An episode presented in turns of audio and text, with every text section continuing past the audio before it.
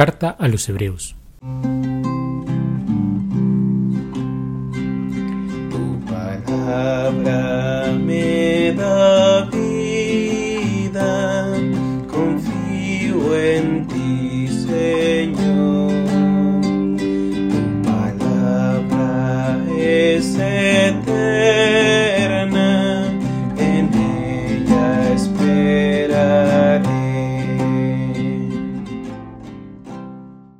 Hola queridos hermanos, continuamos con nuestro pequeño curso de formación bíblica de la mano del Padre Antonio Rivero y hoy hablaremos de la carta a los Hebreos.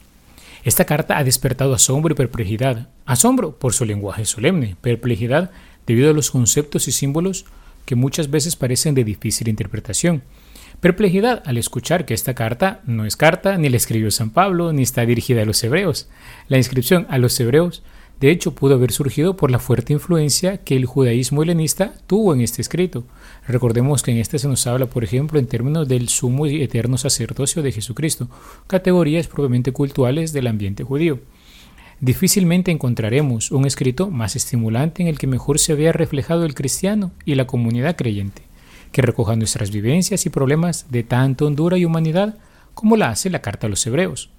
Ningún escrito del Nuevo Testamento ha plasmado con tanta audacia la profundidad de la grave tentación que puede darse en alguna medida en la identidad cristiana cuando uno empieza a vivir lo que se llama el cansancio en la vida de fe. Un cansancio proveniente no del trabajo, cosa normal y perfectamente explicable, sino de la pérdida de vista de las dimensiones reales del misterio cristiano, de sus exigencias determinantes, de sus esperanzas gratificantes.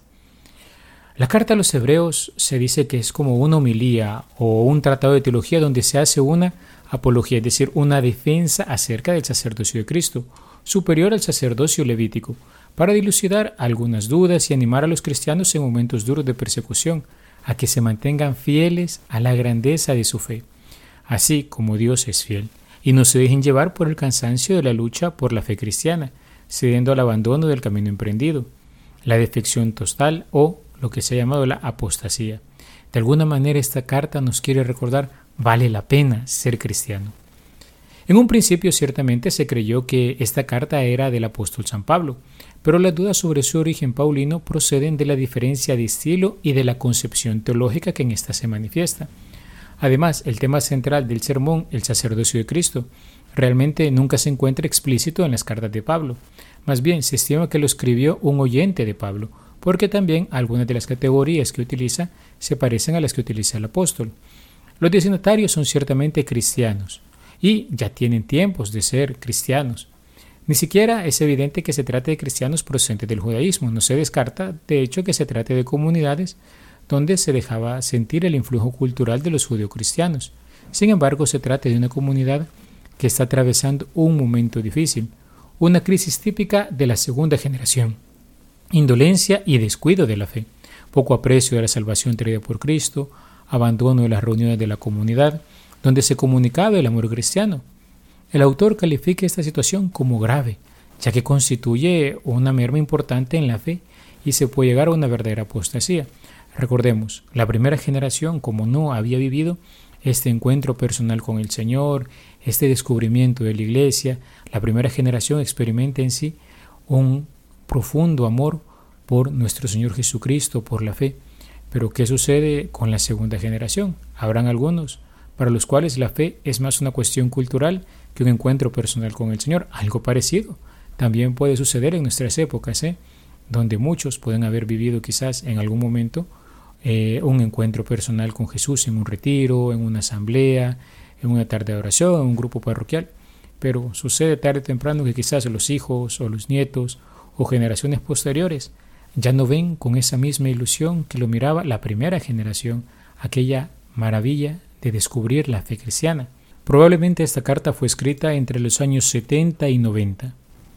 Algunas características literarias de esta carta. Bueno, por una parte decíamos ya, utiliza un lenguaje solemne, como los discursos de la antigüedad. Y más que una carta estamos hablando de una pieza oratoria, escrita para ser pronunciada oralmente, a viva voz.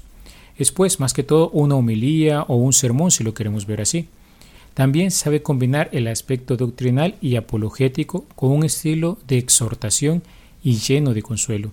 Sus afirmaciones son contundentes y macizas. Podemos decir que esta carta se divide en cinco grandes partes. En una primera parte nos habla de la posición salvífica de Cristo, que es más válida y ventajosa para los hombres que la de los mismos ángeles. Una segunda parte proclama las excelencias del sacerdocio de Cristo y exhorta a fiarnos de ese sacerdote digno de crédito. Una tercera parte, que es la central y más amplia, desarrolla los aspectos específicos del sacerdocio de Cristo, invitando de nuevo a la fe y a la confianza.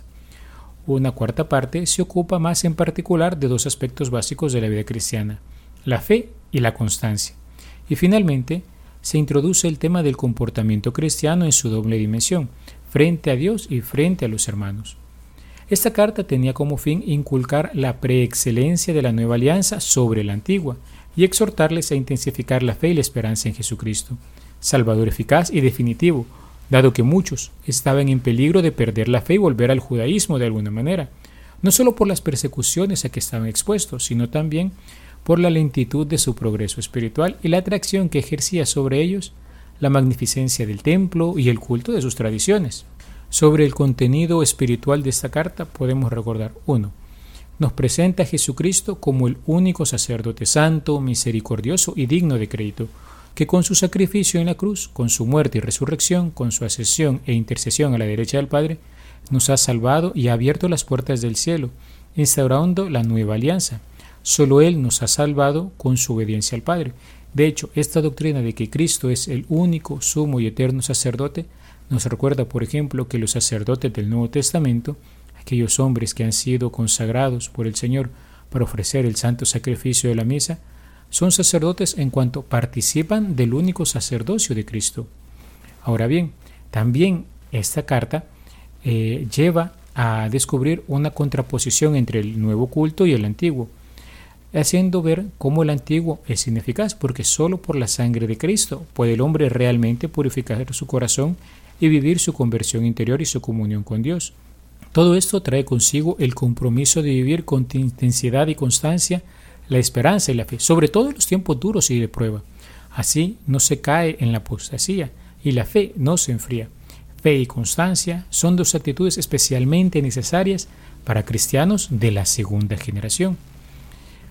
Podemos también decir que en este camino nos ayuda la fe fuerte y recia de algunos insignes personajes del Antiguo Testamento. Es decir, la carta empieza a poner como modelos, como ejemplos a seguir algunos de los personajes del Antiguo Testamento, sobre todo en la perseverancia de la fe, por ejemplo, Abraham y Moisés. También empieza a presentar el valor del sufrimiento como algo con lo que hay que contar y que no debe ser considerado como un castigo de Dios. Al contrario, las pruebas y los sufrimientos nos corrigen, nos transforman, nos perfeccionan. No hay como un sufrimiento para mostrarnos qué llevamos dentro. Luego también tenemos que sobre el actuar del cristiano lo viene a sintetizar en dos aspectos. El cristiano es el hombre que busca la paz y la santidad. Santidad que no significa directamente perfeccionamiento moral, sino apartamiento existencial del mundo y la búsqueda de la comunión con Dios. Este actuar cristiano se concreta en amar a los hermanos, respetar el matrimonio, vivir desprendido de los bienes terrenos. Así pues, esta carta se presenta como un estímulo a los hermanos a ser constantes y firmes aun a pesar de las tribulaciones que se puedan vivir. Incluso, como estamos mencionando de continuo, esta carta dirigida a cristianos de segunda generación les invita al contemplar los ejemplos de aquellos patriarcas del Antiguo Testamento, a considerar también de algún modo la fe de sus padres, la fe de aquellos de los cuales ellos recibieron inmediatamente el tesoro de la revelación cristiana, ese encuentro personal con Cristo. Si lo quisiéramos actualizar, podríamos decir, esto es como una carta que está dirigida a los hijos de personas que han perseverado en comunidades, en movimientos, en grupos, en apostolados. Está dirigido para hacerles ver y descubrir aquel gran tesoro que han recibido de sus padres y a no desanimarse, porque la fe que se ha transmitido es una fe en Cristo Salvador que viene a rescatarnos del pecado y la muerte, ofreciendo el único y eterno sacrificio Así Él es el verdadero y auténtico sacerdote. Así pues, hermanos, aprovechemos de esta carta también para animar a aquellos que vienen detrás de nosotros en la vida de fe, para saberles impulsar, saber meditar la escritura, saber contemplar el sacrificio redentor de Cristo y sobre todo saber aprovechar los efectos de esta salvación que ha llegado a nuestros hogares. Ya el día de mañana comenzaremos con un nuevo cuerpo de cartas, las llamadas cartas católicas, y también veremos qué nos dicen ella de cara a nuestra vida de fe. Alabado sea Jesucristo, por siempre sea alabado.